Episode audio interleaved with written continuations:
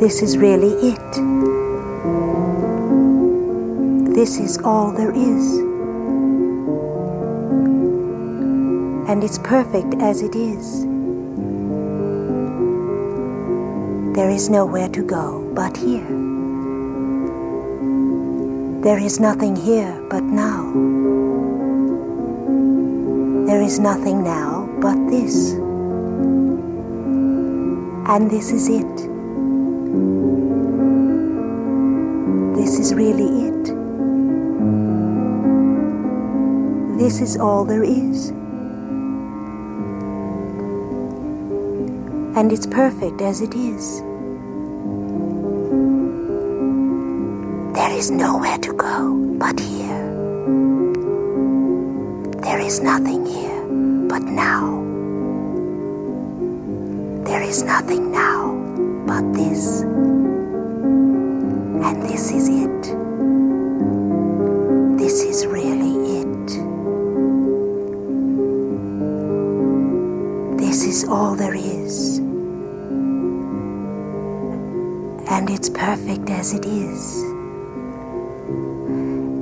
This is it. This is it. This is it. This is it.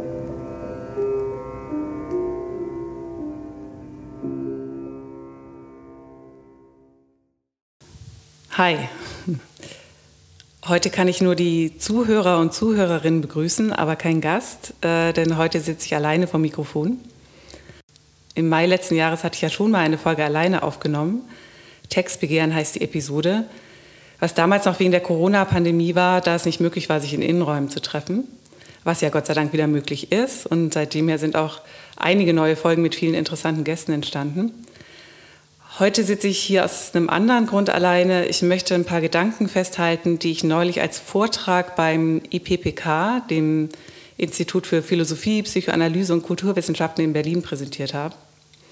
Hm. Das sind Gedanken, die mich schon länger beschäftigen und hier und da sicher auch schon mal als Anmerkung in den Gesprächen mit meinen Gästen auftauchten.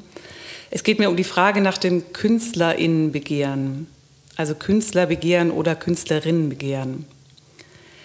Die Frage also, was Kunstproduktion mobilisiert, was sie antreibt, warum Künstlerinnen das Begehren haben zu produzieren. Und auch, wie sich das Begehren zum Einfall verhält, also wenn Künstlerinnen sagen, das ist es und vielleicht aber auch, das ist es nicht. Dazu beziehe ich mich stark auf Roland Barthes und Jacques Lacan und versucht die beiden zusammenzulesen. Es beginnt also erstmal recht theoretisch. Doch dann wende ich meine Überlegungen auf ein oder eigentlich auf zwei konkrete Kunstwerke an, nämlich auf zwei Kunstfilme. Ähm, der Einspieler, der heute das Intro ersetzt, spielt dabei eine wichtige Rolle. Es handelt sich hier um ein Exzerpt, um einen Audioschnipsel aus einem Videogedicht von James Broughton, einen neunminütigen Film, den man auf Vimeo abrufen kann. Ich packe das dann alles in die Show Notes. Dieser Audioschnipsel wird aber auch äh, von Mike Kelly und Michael Smith in ihrem Film A Voyage of Growth and Discovery aufgegriffen, der auf dem Burning Man Festival in Nevada gefilmt wurde. Also beide Filme arbeiten mit demselben Audiomaterial ähm, und sind auch sonst recht ähnlich aufgebaut oder es gibt Ähnlichkeiten. Äh, die Stimmung der beiden Filme könnte jedoch unterschiedlicher nicht sein. Aber dazu, wie gesagt, später mehr. Als das IPPK meinen Vortrag auf Instagram beworben hat, äh, schickte mir eine Freundin ein Bild davon, ähm, wie der Post in ihrem Stream angezeigt wurde. Und da meine Freundin kein Deutsch spricht, übersetzt der Algorithmus automatisch alle deutschen Texte ins Englische. Und der automatisch generierte Text, von dem ich jetzt ein Bild zugeschickt bekommen habe, versprach vieles, was mich lachen ließ. Unter anderem hieß es, Artistic production will be questionable to us tonight. Also uns wird künstlerische Produktion heute Abend als fragwürdig erscheinen. Oder aber auch in her lecture Marie von Heil will, will confront Lacan und Barth. ähm, eine Sache aber gefiel mir besonders. Es hieß in der Übersetzung, Marie von Heil will invent answers to these questions. Invent answers, also Antworten erfinden, So fühlt sich das natürlich manchmal an, dass man Antworten erfindet. Es entspricht aber wahrscheinlich eher nicht dem Selbstverständnis der meisten Theoretikerinnen. Man findet Antworten eher und er findet sie nicht. Und dennoch glaube ich, dass der Algorithmus hier was Wahres gestreift hat, nämlich die Frage, wo die eigene Arbeit eigentlich beginnt. Wie kommt man zu seinen Antworten? Vielleicht auch, wie kommt man zu seinen Fragen? Deshalb vorab erstmal ein paar Gedanken zur Methode. Während es ja wissenschaftlicher Usus ist, seine Methoden offen zu legen, scheinen die Künstler davon eigentlich weitgehend befreit zu sein. Also die Fragen, die ich als Künstlerin gestellt bekomme, sind nicht, was ist deine Methode oder wie kommst du zu deinen Erkenntnissen, sondern die Fragen sind meistens sehr am Werk orientiert. Die zwei häufigsten Fragen, mal von der Frage, ob ich davon leben kann, äh, abgesehen, das ist mit Abstand die häufigste. Aber danach, die zwei häufigsten Fragen sind, was willst du damit sagen oder wie ist das gemacht? Wobei sich letzteres natürlich vor allem auf das Material bezieht oder die ver verwendete Technik. Also ist es Video, ist es äh, Zeichnung, ist es Performance. Nach dem Schaffensprozess selbst, also danach, was das Schaffen eigentlich antreibt, wie man zu seinen Ideen kommt, wie man zu seinen Antworten kommt oder diese vielleicht erst im Dialog mit dem Material entwickelt, wird selten gefragt. Und wenn, dann antworten Künstler und Künstlerinnen oft mit dem wunderbaren Begriff der Intuition.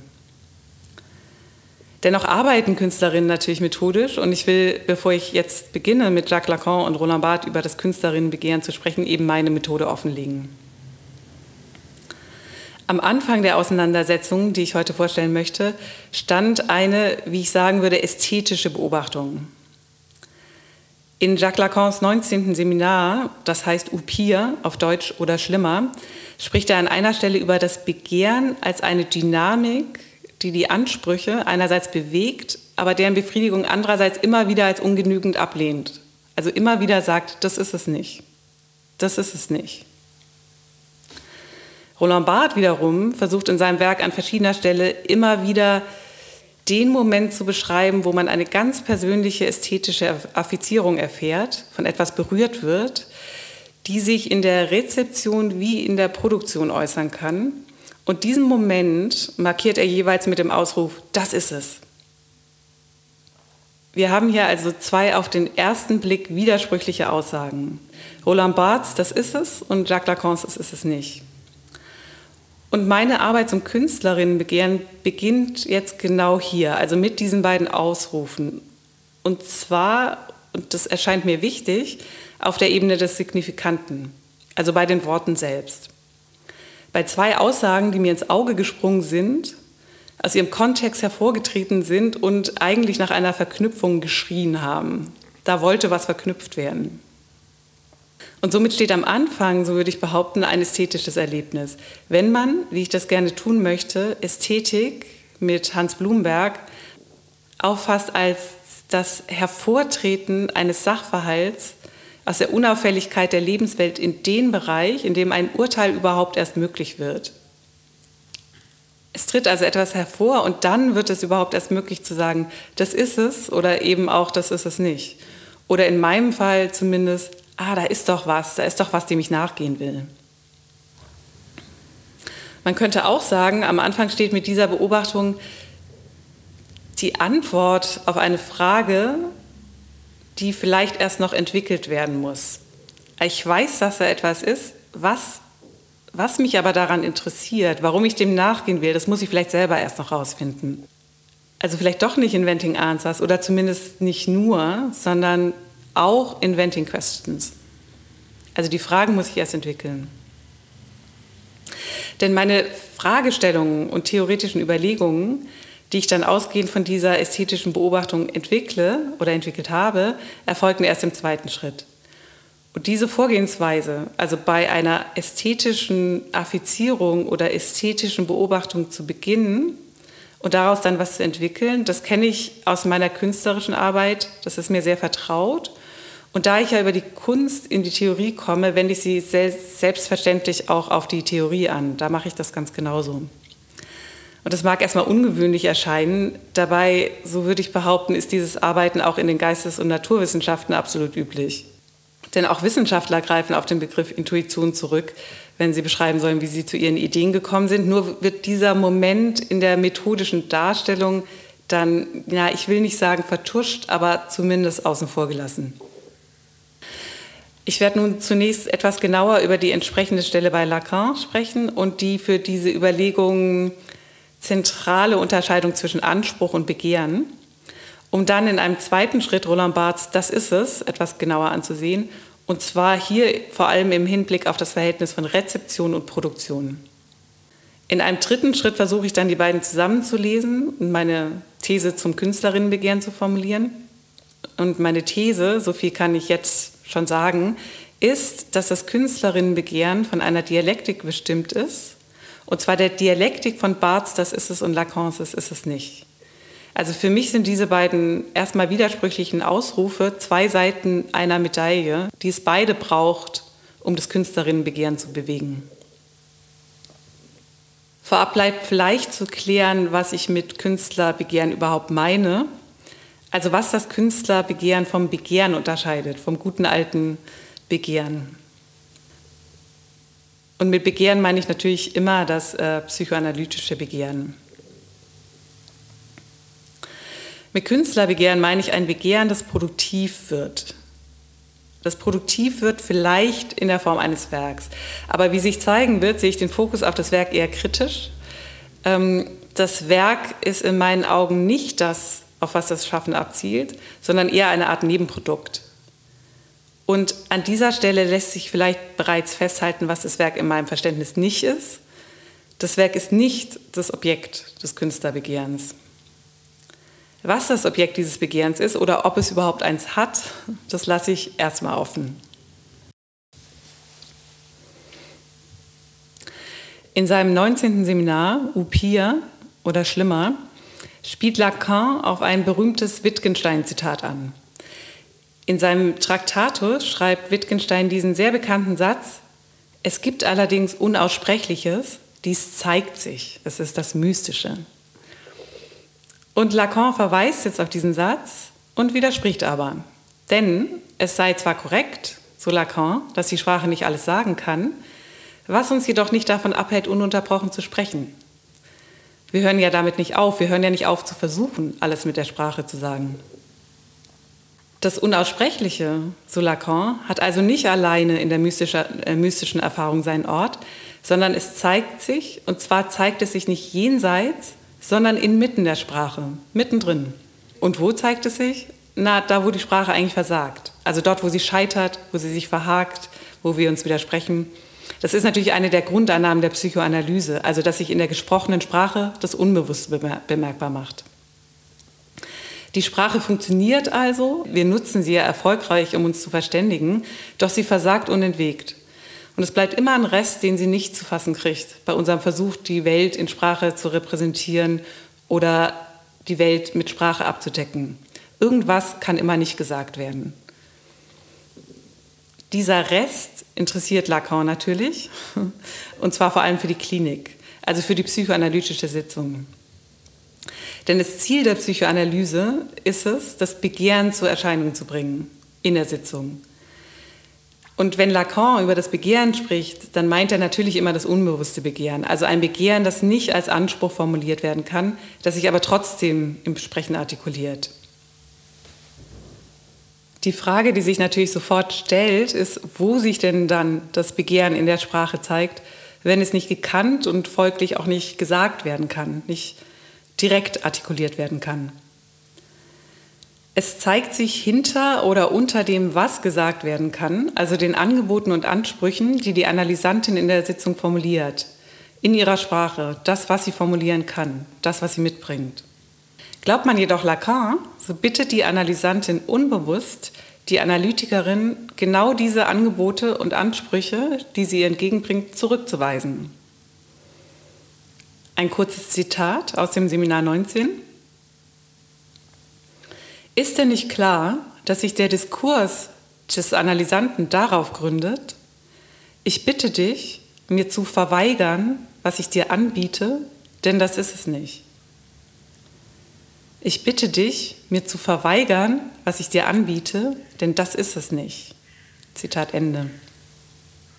Um die Fixierung der Analysantin zu lösen, muss die Analytikerin deren Ansprüche verweigern, wobei das, wie Lacan ja andeutet, durchaus der unbewusste Wunsch der Analysantin sein kann. Die Verweigerung des Anspruchs kann dabei vielfältige Formen annehmen und mit Frustration der Analysantin einhergehen. Zum Beispiel, wenn die Analytikerin sich weigert, den Konventionen einer Konversation zu folgen, indem sie nicht antwortet. Oder wenn sie den Sinn der Worte anders auffasst, als von der Analysantin intendiert. Und so wird die Frustration selbst zu einem Werkzeug der Psychoanalyse. Denn gerade die Frustration der Analysantin darüber, dass ihre Ansprüche weder befriedigt noch gehört oder vielleicht sogar gezielt anders verstanden werden, also von sich selbst oder der Analytikerin abgelehnt werden mit der Begründung, nee, das ist es nicht. Genau diese Frustration spiegelt der Analysantin die Struktur ihres eigenen Begehrens und lässt es darüber in Erscheinung treten, wie man das in der Psychoanalyse nennt. Das Begehren selbst hat kein Objekt, jedenfalls keins, das gekannt werden kann. Das unterscheidet es vom Anspruch. Bewegt wird das Begehren von einem Verlust, also von einem verlorenen Objekt. Und dieses verlorene Objekt wirkt als Ursache.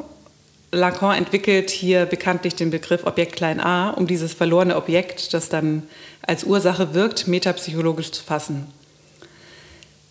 Diese Objektursache des Begehrens taucht nun wenn die Analyse gut verläuft, aus dem Gewirr aus Ansprüchen, Angeboten und Zurückweisungen, das Lacan hier auch als Knoten von Sinn bezeichnet, auf. Es zeigt sich etwas, und zwar gerade darin, dass es nicht gesagt werden kann. Es ist anwesend, aber es ist gleichzeitig auch abwesend oder zumindest nicht artikulierbar. Doch wie wird nun dieses Begehren, das kein Objekt hat, das nicht artikuliert werden kann, das eigentlich ständig sagt, das ist es nicht, also durch den Mangel bewegt wird, wie wird so ein Begehren produktiv, wenn es ja erstmal immer nur alles abzulehnen scheint? Und das ist ja, was mich hier interessiert. Wie wird ein Begehren produktiv? Was unterscheidet das Künstlerinnenbegehren vom normalen Begehren? Und muss es, um produktiv zu werden, also etwas Neues überhaupt zuzulassen, nicht auch ab und zu sagen, das ist es? Das ist, wonach ich gesucht habe. Jetzt ist es gut so. Und hier, ähm, man ahnt es natürlich, kommt dann Roland Barth ins Spiel. Der Ausruf Das ist es als affektive Äußerung taucht in Roland Barths Werk an verschiedener Stelle auf, also zum Beispiel in den Vorlesungen zum Neutrum, in die Vorbereitung des Romans, in die Lust am Text, das Reich der Zeichen. Er kommt immer wieder darauf zurück, das scheint ihn also wirklich zu faszinieren. Und er konstruiert verschiedene theoretische Figuren, um diesen Moment zu fassen. Und ich werde jetzt zwei dieser Figuren vorstellen, das Punktum und das Satori.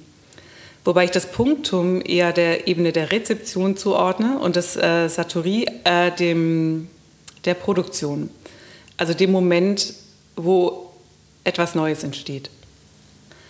Das Punktum entwirft Barth in seinem letzten Buch Die helle Kammer, ähm, das ja hier im Podcast auch schon öfter erwähnt wurde. Also zum Beispiel in der Folge mit Mareike Stoll über den Blick oder in der Folge mit Gunnar Schmidt über die Rauheit des Sinns kam das zur Sprache, wie Roland Barth ja überhaupt sehr oft. Ähm, und in diesem Buch, Die helle Kammer, setzt er sich mit Fotografie auseinander. Es ist aber keine herkömmliche Fototheorie. Er hat einen sehr persönlichen eigenen Zugang zur Fotografie. Er setzt sich ausschließlich ähm, mit der Rezeption auseinander, also mit dem Betrachten von Fotografien und noch etwas genauer mit Fotografien, die ihn berühren. Das ist sein Auswahlkriterium. Also Fotografien, die ihn äh, affizieren, die ihn bestechen, wie er sagt. Er betrachtet also manche Bilder und die berühren ihn, wobei es nie das ganze Bild ist, von dem er berührt wird, sondern immer ein ganz bestimmtes äh, Detail ein Detail, das ihn anrührt und das kann vielleicht etwas Visuelles sein oder auch etwas Imaginäres. Die Beispiele, die er nennt, sind zum Beispiel ein weißer Kragen, die verschränkten Arme eines Matrosen, die schlechten Zähne eines Straßenjungen. Dieses berührt werden, bestochen, ja gestochen werden, muss in einem zweifachen Sinn verstanden werden, als Betroffenheit im Sinne einer emotionalen Erschütterung, aber auch als Getroffensein im Sinne einer Verletzung. Er schreibt dazu, Das Element selbst schießt wie ein Pfeil aus seinem Zusammenhang hervor, um mich zu durchbohren. Zitat Ende. Dieser Effekt der inneren Erregung, das sieht man sehr schön an diesem Zitat, ist also ganz klar körperlich. Es ist eine körperliche Erregung, die sogar an eine körperliche Verletzung grenzt. Dieser Effekt der inneren Erregung ist also ganz klar körperlich. Ähm, bis zu dem Punkt, dass er sich davon getroffen fühlt, physisch getroffen fühlt. Und das lässt natürlich auch an die, Lacan, äh, an die Lacanische Jouissance denken, aber äh, das verfolge ich hier erstmal nicht weiter. Warum trifft also das Punktum? Also was sticht Barth beim Betrachten bestimmter Fotografien? Es scheint irgendwie mit dem Zeugencharakter der Fotografie zusammenzuhängen, also mit dem Fakt, dass das fotografische Abbild immer eine Realität bezeugt, also einen Umstand, der sich genau so und nicht anders zugetragen hat. Zum Zeitpunkt der Aufnahme ist etwas vor der Kamera passiert, was genau so war und nicht anders. Und diese Realität nennt Barth das Bestimmte oder das Es ist so gewesen, mit Bindestrichen geschrieben. Es ist so gewesen. Dieses Es ist so gewesen liegt allerdings immer in der Vergangenheit, also zum Zeitpunkt der Aufnahme. Und somit zeigt die Fotografie nicht nur an, dass etwas so und zwar genau so gewesen ist, sondern auch immer, dass etwas nicht mehr ist. Das Punktum besticht also unter anderem durch diese Kopplung an die Vergänglichkeit. Und Barth macht diese dem Punktum inhärente Verbindung zu Tod deutlich anhand einer Fotografie von Alexander Gardner von 1865. Und diese Fotografie zeigt den jungen Louis, Louis Payne in seiner Todeszelle, wo er einsaß, nachdem er versucht hatte, den amerikanischen Außenminister zu ermorden. Und Barth betrachtet dieses Bild und ist erschüttert von dem Fakt, dass Paynes Tod zum Zeitpunkt der Aufnahme noch vor ihm, aber zum Zeitpunkt des Betrachtens bereits in der Vergangenheit liegt. Er erschauert, ist physisch angerührt angesichts dieser Katastrophe, die bereits stattgefunden hat, wie er es nennt. Er ist also getroffen von dem Punktum dieses Bildes. Und in diesem Fall ist das Punktum imaginär, nämlich ein Gedanke, äh, konkret der Gedanke, er wird sterben. Dieselbe Unruhe erfasst Barth beim eingehenden Betrachten eines äh, Bildes seiner verstorbenen Mutter. Ähm, er beschreibt, dass er nach ihrem Tod die Fotografien sichtet, die ihm von ihr bleiben, und nach ihr sucht. Doch er sucht nach mehr als nur ihrem Abbild. Er sucht nach einer Fotografie, die sie nicht nur zeigt oder repräsentiert, sondern eine Fotografie, die ihm etwas über die geliebte Person erzählt. Und zwar etwas, das er noch nicht weiß. Er sagt, dass er nach ihrem Wesen sucht oder nach ihrer Wahrheit und dadurch auch nach Wissen. Er will etwas über sie wissen.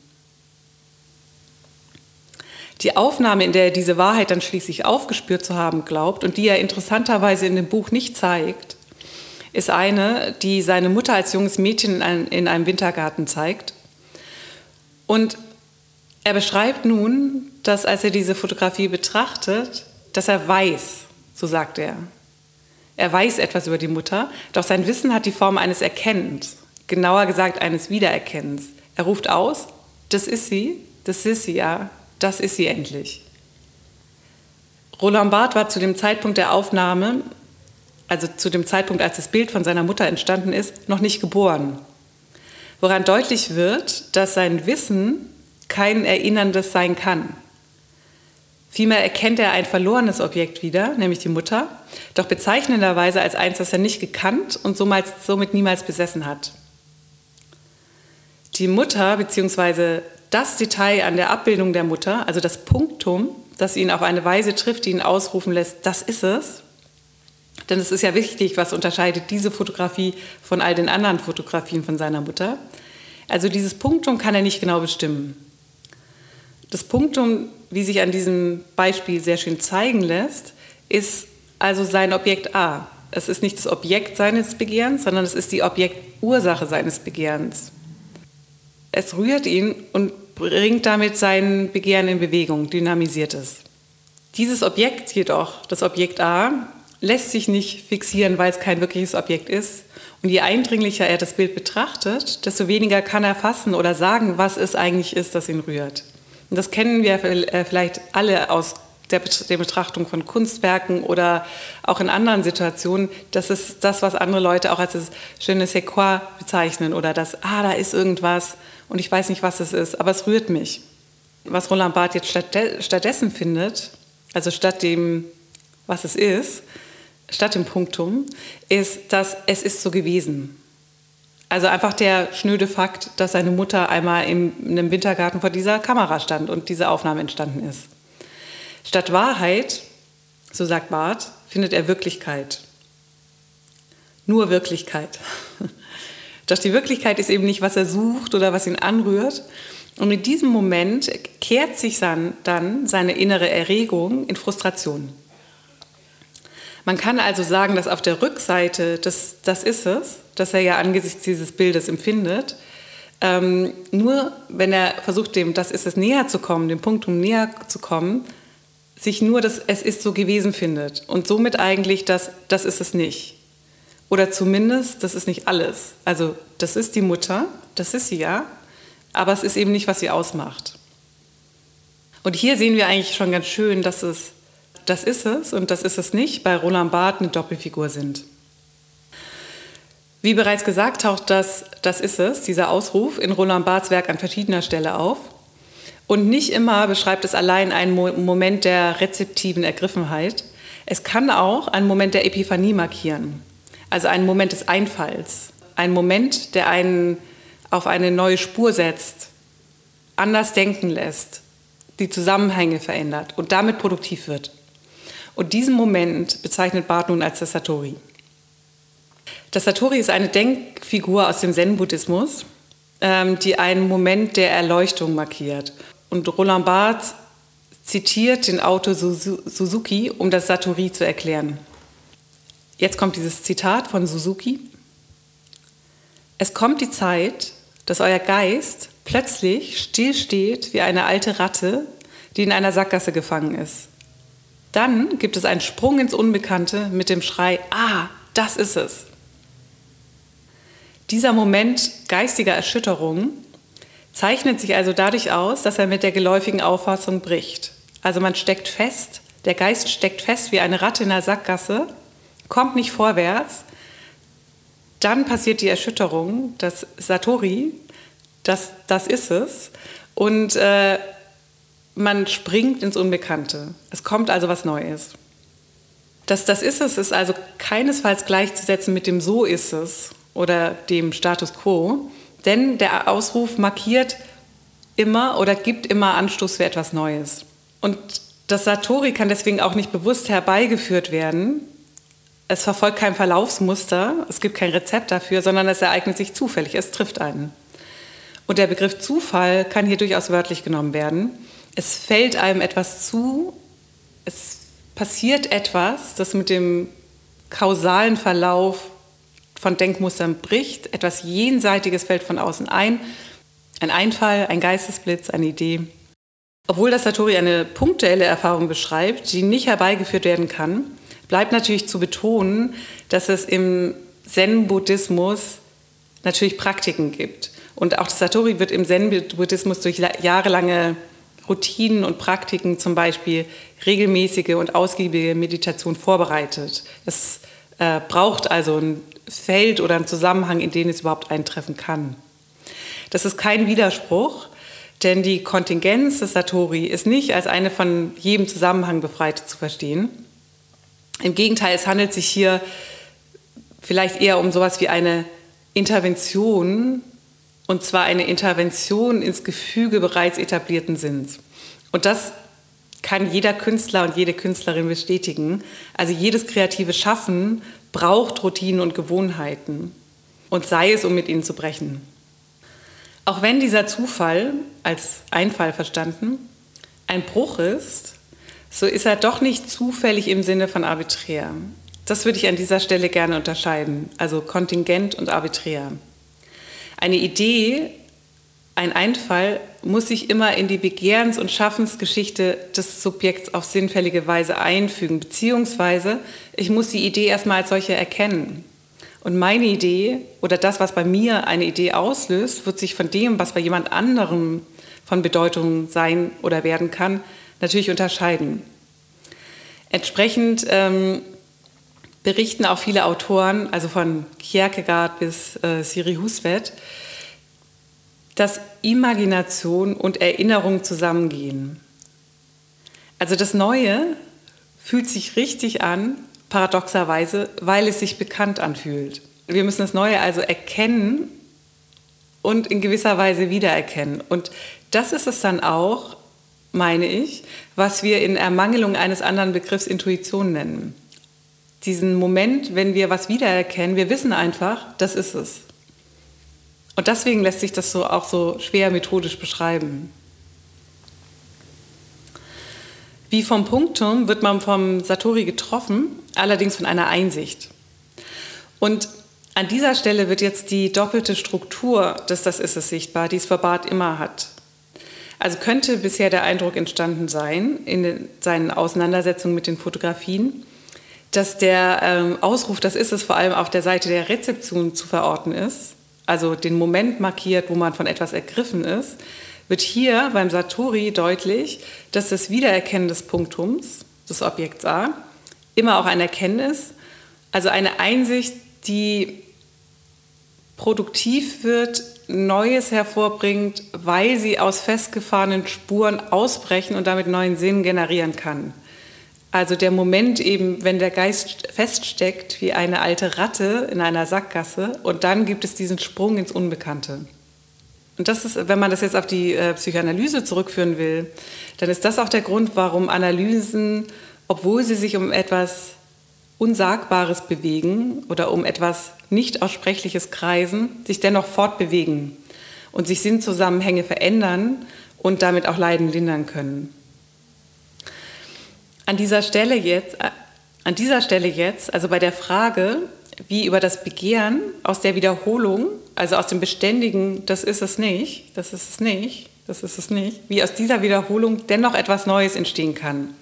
Das Begehren also produktiv wird ähm, und das ist es sagt, an dieser Stelle berühren sich Lacan und Barth. Und so verweist auch Barth selbst in die helle Kammer auf Lacan. Nur ganz kurz und nur am Rand steht äh, irgendwo der Name Lacan, wie Barth es eben so gerne macht aber dennoch verweist er ihn und zwar auf Lacans Unterscheidung von Automaton und Tyché. Und Lacan nutzt diese, die, diese beiden Begriffe, Automaton und Tyché, um Wiederkehr und Wiederholung voneinander abzusetzen. Das ist für ihn nicht das Gleiche.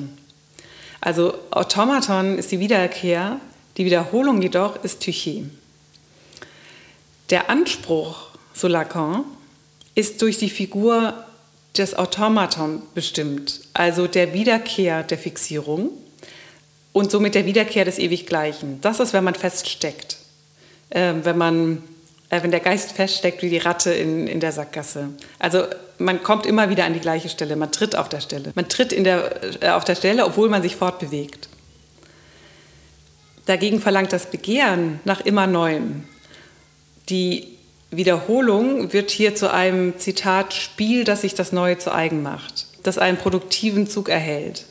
Denn gerade weil das Objekt des Begehrens stets verfehlt wird, fügt es sich eben keiner kausalen Befriedigungsrelation, sondern richtet sich stets neu aus. Letztlich ist es also der Mangel, also das Wiederholte, das ist es nicht, das die Wiederholung des Begehrens von der einfachen Wiederkehr unterscheidet. An anderer Stelle, nämlich im Seminar 7, die Ethik der Psychoanalyse, formuliert Lacan diese neue Ausrichtung des Begehrens dann wie folgt. Jetzt kommt ein Zitat. Das Begehren ist nichts anderes als die Metonymie des Diskurses des Anspruchs. Es ist der Wechsel als solcher. Ich bestehe darauf, dieses im eigentlichen Sinne metonymische Verhältnis eines Signifikanten zum anderen, das wir Begehren nennen, ist nicht das neue Objekt, auch nicht das Objekt von früher. Es ist der Wechsel des Objekts in sich selbst. Zitat Ende. Hier sind zwei Dinge festzuhalten. Erstens, dass für Lacan das Begehren sprachlich strukturiert ist, sich also durch ähm, eine Metonymie, die für ihn eine ewige Verkettung ist, fortbewegt. Und dann, dass das äh, Begehren kein Objekt sucht. Kein neues Objekt, aber auch kein verlorenes Objekt, sondern dass es diese Bewegung selber ist. Das ist das Begehren, dass es sein Objekt wechselt. Und mit dieser Aussage versucht Lacan, Freuds Ausführungen über die ähm, künstlerische Produktion als Sublimierung kritisch zu erweitern. Denn ähm, während Freud in seinen Vorlesungen zur Einführung in die Psychoanalyse dem Künstler oder der Künstlerin, obwohl er nur von Künstlern spricht, ähm, also während er versucht, dem Künstler noch irgendwie zuzugestehen, dass er das rätselhafte Vermögen besitze, seine Fantasien in Kunstwerken zu materialisieren, also zu veräußern, und zwar ohne Verdrängung zu veräußern, merkt Lacan an, dass das eine Kommerzialisierung der Begierden ist. Und dass das nicht auf den Grund der Frage vorstoße, was den Künstler oder die Künstlerin eigentlich antreibt.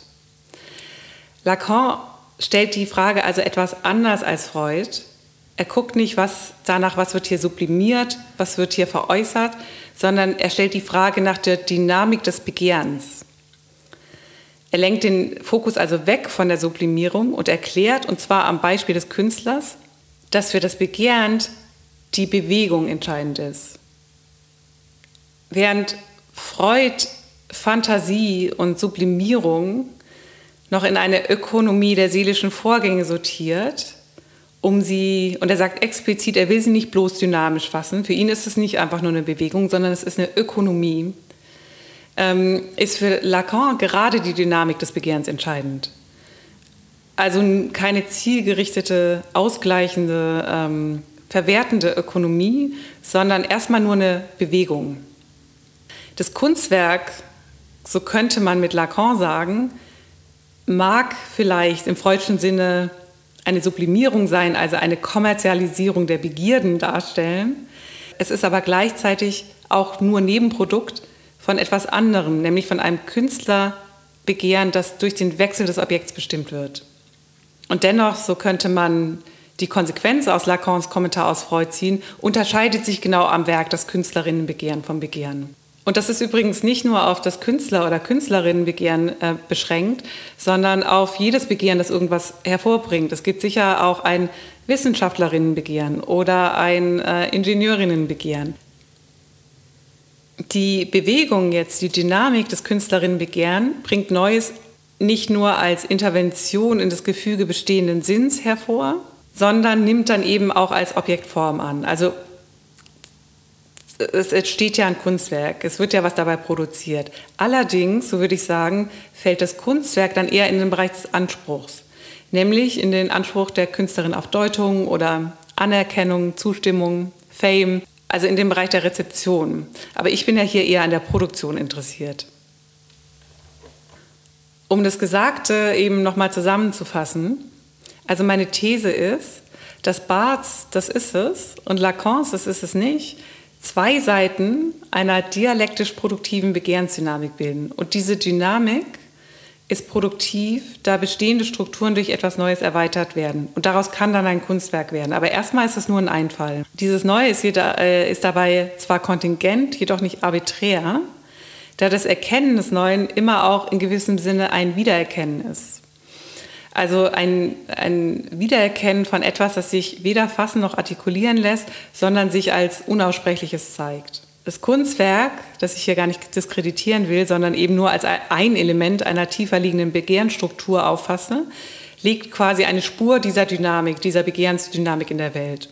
Und zwar als ein rätselhaftes ästhetisches Angebot, äh, das dann wiederum aus der Unauffälligkeit der Lebenswelt hervortritt und sich somit wieder dem Urteil der Betrachterin stellt, und zwar als Aussage, als Statement, so ist es.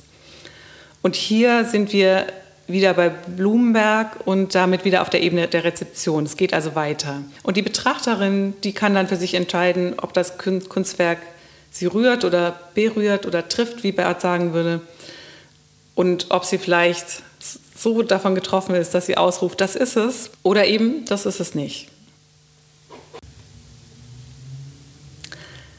Anfangs hatte ich ja erwähnt, dass ich noch über zwei Kunstfilme sprechen werde. Ähm, A Voyage of Growth and Discovery von Michael Smith und Michael Kelly und This Is It von James Broughton. Und natürlich muss man immer vorsichtig sein, wenn man Kunstwerke als ähm, Beweismaterial für psychoanalytische Theorien heranzieht. Also wenn man anfängt, Filmcharaktere zu analysieren, als wären sie psychische Subjekte. Das sind sie natürlich nicht. Und dennoch können natürlich psychische Mechanismen und auch solche, die das Schaffen selbst bewegen, in Kunstwerken wirken oder darin verhandelt werden. Dabei versteht es sich aber von selbst, dass Rezeptions- und Produktions- und Darstellungsebene von künstlerischen Arbeiten zwar analytisch getrennt werden oder begrifflich getrennt behandelt werden, aber in der Praxis nicht fein säuberlich auseinanderzuhalten sind. Das mischt sich alles. Das heißt, die Künstlerin, die etwas zur Darstellung bringt, ist nicht nur Produzentin, sondern immer auch die den Blick der anderen antizipierenden Betrachterin des eigenen Werks. Also diese Prozessabwicklung von Einfall, Umsetzung, Produkt verflachen das Ganze. Der Film A Voyage of Growth and Discovery wurde im Jahr 2009 gefilmt und dokumentiert die Reise des Künstlers Michael Smith zum Burning Man Festival in die Wüste Nevadas. Das Festival, das ja sehr berühmt geworden ist, gibt es schon seit 1991. Und jedes Jahr wird dort in der Wüste eine temporäre Stadt errichtet, die dann nach dem Event wieder komplett verschwindet. Das Festival bezieht seinen Namen, Burning Man, von dem festlichen Höhepunkt, also von der symbolischen Verbrennung einer ähm, überlebensgroßen hölzernen Figur, und zwar am letzten Tag des mehrtägigen Events. Das Festival galt mal als alternative Underground-Veranstaltung für Künstler und Künstlerinnen und Freigeister. In den letzten Jahren ist es zunehmend in Kritik geraten, da sich äh, dort nun vor allem Influencer und Celebrities und äh, nahezu die ganze Silicon Valley-Elite herumtreibt, was es natürlich schwierig macht, das Event weiterhin als revolutionär und konsumkritisch zu bezeichnen. Die Macher selbst sprechen zwar von Decommodification und Radical Self-Expression. Aber natürlich kann man der Veranstaltung vorwerfen, dass sie damit genau die kapitalistische Ordnung fördert, die sie eigentlich zu untergraben versucht. Einerseits führt das Diktum der Veranstalter, keine Spuren in der Wüste zu hinterlassen, nämlich eher zu einer Hyperkommodifizierung, weil es den Kreislauf des Konsums ja jedes Jahr aufs Neue füttert. Andererseits wird die Radical Self-Expression dann natürlich selbst zur Ware und wird ausgiebig dokumentiert und auf Social Media geteilt. Michael Smith fährt nun also dorthin, allerdings nicht als er selbst, sondern als Baby Icky. Das ist eine Kunstfigur, die er schon vor mehr als 30 Jahren entwickelt hat. Und Michael Smith ist ein sehr großer, haariger Mann und dieser Mann watschelt nun in Babyklamotten über das Gelände und verhält sich wie ein prälinguales Kleinkind. Also er zeigt auf Dinge und Menschen, nuckelt, spielt, brabbelt vor sich hin und äh, bleibt dabei sehr bemerkenswert durchgängig ein Charakter, ähm, was wirklich eine Leistung ist, denn das Event geht mehrere Tage und ich glaube, er bleibt auch eine Woche dort. Der Film geht anderthalb Stunden und ab Minute 36 sehen wir dann, wie Baby Icky selbstvergessen in einem äh, aufblasbaren Schwimmbecken spielt. Und auf einmal beginnt eine sanfte Melodie zu spielen und wir hören eine Frauenstimme aus dem Off. There is nothing now but this. Also gespielt wird die Tonspur, die ich zu Anfang schon einmal abgespielt habe. This is really it. This is all there is. Das Exzerpt dieser Audioschnipsel entstammt, wie ich ja vorhin schon erwähnt habe, einem Videogedicht von James Broughton, einem neunminütigen Film mit dem Titel This Is It aus dem Jahr 1971.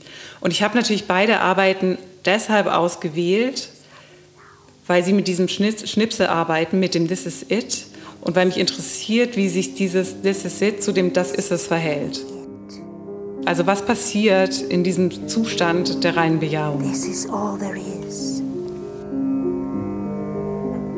And it's perfect as it is. And this is it. This is it. This is it. This is it.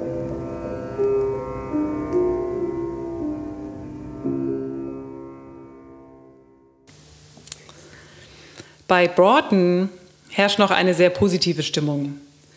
Ähm, zu sehen ist ein idyllischer Garten, Broughtons Garten, den er als ähm, idealen, unberührten Naturzustand inszeniert, in dem alles einfach nur ist, was es ist und schön ist, bis Gott den Menschen erschafft. Die Kamera folgt Broughtons zweijährigen Sohn, der in diesem Szenario als ähm, Adam auftritt. Und zunächst spielt der kleine Junge, also der kleine Adam, wie Baby Icky auf dem Burning Man Festival selbstvergessen im Jetzt, in diesem Garten, begleitet von dieser Frauenstimme. Das This is it meint hier also eine ideale Form des In der Weltseins. In beiden Filmen haben wir also, das ist eine Ähnlichkeit, einen utopischen Ort und ein Baby, also einmal Adam, einmal Baby Icky, einmal der Garten, einmal das Burning Man Festival. Und mit diesen beiden Babys noch nicht durch die Sprache gespaltene Subjekte, also Babys in der Brabbelphase, die ihre Bedürfnisse vor allem durch Laute und Gesten als Ansprüche geltend machen. Es gibt also auf den ersten Blick viele Ähnlichkeiten und dennoch könnte die atmosphärische Färbung der Filme unterschiedlicher nicht sein. Broughtons Version lässt sich äh, ganz im Geiste der 70er Jahre vielleicht noch als eine vom Zen inspirierte Botschaft verstehen. Also, this is it, äh, als ein zivilisationskritisches Lebe im Jetzt, wenn natürlich auch in westlicher Deutung. Für meinen Geschmack ist, diese Botschaft vielleicht etwas simpel. Ähm, das This is it verweist hier eben auf nichts jenseits seiner selbst und wird damit zur absoluten Tautologie. Und im Gegensatz zum Satori zum Beispiel ist hier eben kein Sprung ins Unbekannte gemeint, sondern im Gegenteil. Dieses Das is it ermahnt, ganz und voll im Jetzt zu bleiben. Die korrekte Übersetzung wäre also vielleicht nicht das ist es, sondern das ist alles oder besinn dich auf das, was du hast, gib dich mit dem, was du hast, zufrieden.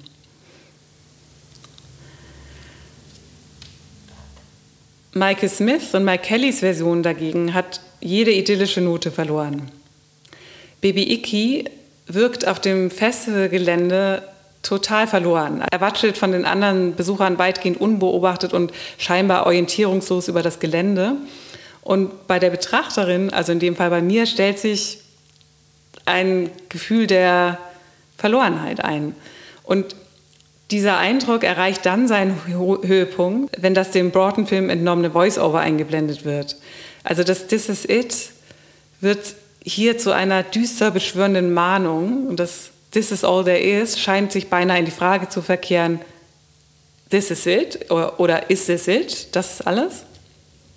Was ich daran bemerkenswert finde, ist, dass es sich ja um die exakt gleiche Tonaufnahme handelt. Bei Broughton wirkt dieser Einspieler aus heutiger Sicht vielleicht irgendwie etwas altmodisch und vielleicht auch in der Aussage etwas flach. Bei Michael Smith und Mike Kelly jedoch bekommt dieselbe Aufnahme eben diese düstere depressive Note. Und ich frage mich natürlich, wie sich das erklären lässt. Also wie kommt es, dass das This Is It mal als idyllische Selbstbesinnung wirkt und dann in einem anderen Kontext als ein desillusioniertes, depressives Orakel. Denn beide spielen doch an einer Art utopischen Ort und inszenieren ein unschuldiges Kind und verweisen auf das Jetzt. Also was ist anders? Wenn man die Filme vergleicht, dann hat der Garten Eden, den Broughton inszeniert, mit dem Burning Man Festival nichts, nicht viel zu tun. Denn Während das Baby Adam als einziger Protagonist in seiner kindlichen Unschuld sein darf, ist Baby Iki ja von ganz vielen Festivalbesuchern umgeben. Er ist also nicht alleine. Und diese Festivalbesucher haben im Gegensatz zu ihm ja eigentlich den vorsprachlichen Zustand längst hinter sich gelassen. Und dennoch verhalten sie sich in gewisser Weise, nämlich in ihrem Triebverhalten, wie Kleinkner. Das Versprechen des Burning Man Festivals ist es ja, dass in dem, diesem Garten Eden, also fernab von den Gesetzen des Alltags, prinzipiell jeder Triebwunsch erfüllbar ist. Hier wird also ein fantastischer bunter Ort inszeniert, ein Lustgarten, der aus dem Nichts in der Wüste entsteht und dann wieder verschwindet, als wäre nichts gewesen, wie so eine Art Fantasiegebilde. Das erinnert an Freud, denn äh, Freud erklärt die Fantasie damit, dass das Lusttier Mensch sich angesichts einer von Versagung bestimmten Realität äh, mit der Fantasie einen Naturschutzpark erschafft, in dem das Lust und, äh, Lustprinzip dann uneingeschränkt regieren kann. Also die Fantasie braucht es, um mit den äh, Einschränkungen der Realität umgehen zu können. Die Fantasie ist hier also eine Art Ort oder kann einen Ort erschaffen, einen utopischen Ort. Und das Burning Man Festival versucht nun diesen Lustgarten, der bei Freud nur, nur als Fantasie existiert, tatsächlich zu materialisieren. Und es klingt auch erstmal toll, bleibt nur die Frage, warum sich dieses Versprechen dann für Baby Iki nicht einlöst. Und hier macht es Sinn, sich nochmal Lacans Unterscheidung zwischen Anspruch und Begehren in Erinnerung zu rufen.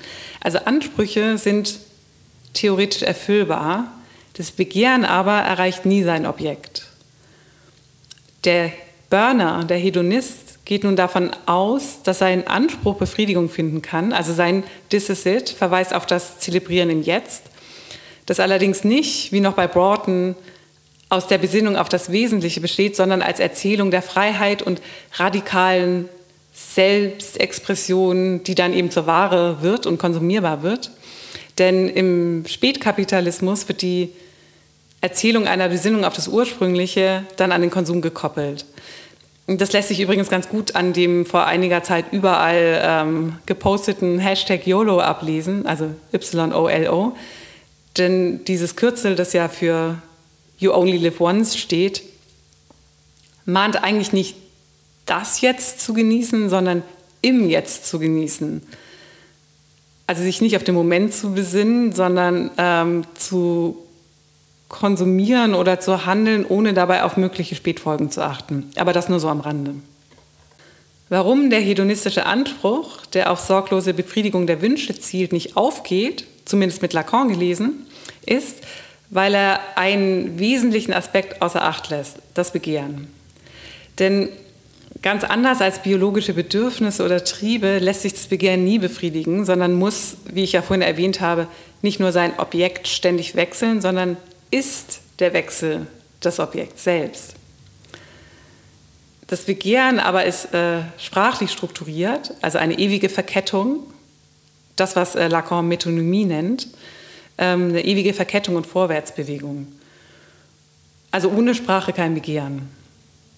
Die Figur des Baby Icky ist eben deshalb so gut gewählt, weil sie den Burnern, den Hedonisten auf diesem Festival, spiegelt, dass das, was sie in der temporären Utopie zu leben hoffen, dem Subjekt, das durch die Sprache gespalten ist, eigentlich unerreichbar ist. Zusätzlich ist diese Spaltung dann auch in Michael Smiths Darstellung selber angelegt, da dieser ja als erwachsener Mann in der Rolle seiner Kunstfigur gleichzeitig den Zustand vor und den Zustand nach dem Erlernen der Sprache verkörpert. Er ist ja beides, Mann und Kind. Da jedoch das Begehren nach Lacan also sprachlich strukturiert ist, es also ohne Sprache gar kein Begehren geben kann, da die Verdrängung fehlt, könnte man die düstere Färbung, die Broughtons Zeilen in A Voyage of Growth and Discovery erhalten, darauf zurückführen, dass das This is it als This is all there is gleichzeitig einen Zustand vor dem Begehren, verkörpert durch Baby Iki, und einem Erlöschen des Begehrens, verkörpert durch die Hedonisten gleichkäme, was aus psychoanalytischer Sicht ein Zustand der Depression wäre. Also wenn alle Ansprüche befriedigt werden können und man aber das Begehren ähm, rauskürzt, dann ist das, dann erlischt das Begehren. Das ist Depression. Der Psychoanalytiker Bruce Fink schreibt über die Befriedigung der Ansprüche dann auch, dass sie das Begehren begraben und zitiert David Byrne mit dem Satz, Heaven is a place where nothing ever happens. Also man will bloß nicht im Himmel wohnen.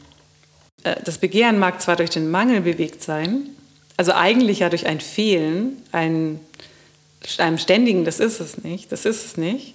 Und dennoch ist diese Bewegung letztlich eine des Lebens. Wer nichts mehr begehrt, versinkt in der Depression.